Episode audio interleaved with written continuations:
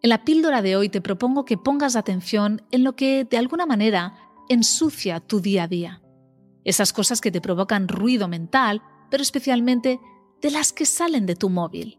Esa red social que te hace sentir mal, esas personas a las que sigues que no te aportan y que sientes que te hacen perder el tiempo, esas cosas que lees que generan en ti sentimientos desagradables y que te activan y te centran, esos mails comerciales que recibes que todavía no has decidido eliminar y de suscribirte.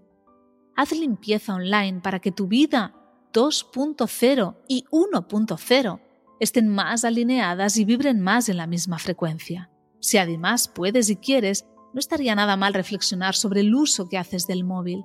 Quizás puedes acortar las horas de uso por la noche y apagarlo ya a partir de la cena o ponerte límites horarios para poder dedicar un tiempo a otras cosas que te aporten más.